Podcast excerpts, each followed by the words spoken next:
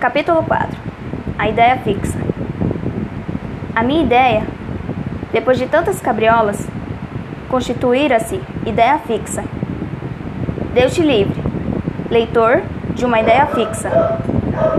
Antes um argueiro, antes uma trave no olho. Vê o cavor. Foi a ideia fixa da unidade italiana que o matou. Verdade é que Bismarck não morreu, mas cumpre advertir que a natureza é uma grande caprichosa e a história é uma eterna loureira. Por exemplo, Suetônio deu-nos um Cláudio que era um simplório, uma abóbora, como ele chamou Seneca, e um Tito, que mereceu ser as delícias de Roma. Veio modernamente um professor e achou meio de demonstrar que dos dois Césares, o delicioso, o verdadeiramente delicioso, foi o abóbora de Seneca. E tu, Madama Lucrécia, flor dos Borgias, se um poeta te pintou como a Messalina católica, apareceu um Gregovo, Gregorovius, e crédulo que te pagou muito essa qualidade, e, se não vieste a lírio, também não ficaste pântano. Eu deixo-me estar entre o poeta e o sábio.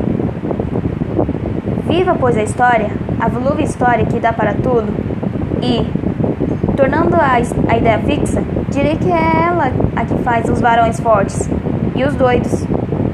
A ideia móvel, vaga ou furta-cor, é a que faz os Cláudios. Fórmula Suetônio. Era fixa a minha ideia. Fixa como não me ocorre nada que seja assaz fixo nesse mundo. Talvez a lua, talvez as pirâmides do Egito, talvez a afinada dieta germânica. Veja o leitor a comparação que melhor quadrar já, e não esteja daí a torcer-me o nariz, só porque ainda não chegamos à parte narrativa dessas memórias. Lá iremos. Creio que prefere a anedota à reflexão, como os outros leitores, seus confrades, e acho que faz muito bem. Pois lá iremos. Todavia, importa dizer que este livro é escrito com pachorra. Com a pachorra de um homem já desafrontado da brevidade do século, obra supinamente filosófica de uma filosofia desigual. Agora, austera, logo brincalhona, coisa que não edifica nem destrói, não inflama nem regela, e é todavia mais do que o passatempo e menos do que apostolado. Vamos lá. Retifique o seu nariz e tornemos-o ao emplasto.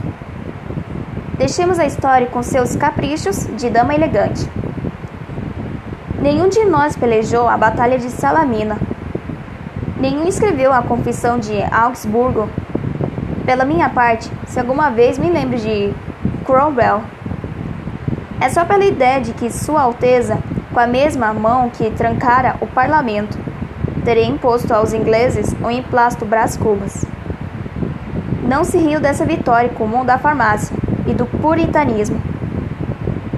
Quem não sabe que, ao pé de cada bandeira grande, pública, ostensiva, há muitas vezes várias outras bandeiras modestamente particulares que se rasteiam e flutuam à sombra daquela e não poucas vezes sobrevivem. Mal comparando, é como, uma, é como a, a raia miúda, que se acolhia à sombra do castelo feudal. Caiu este e a, a raia ficou.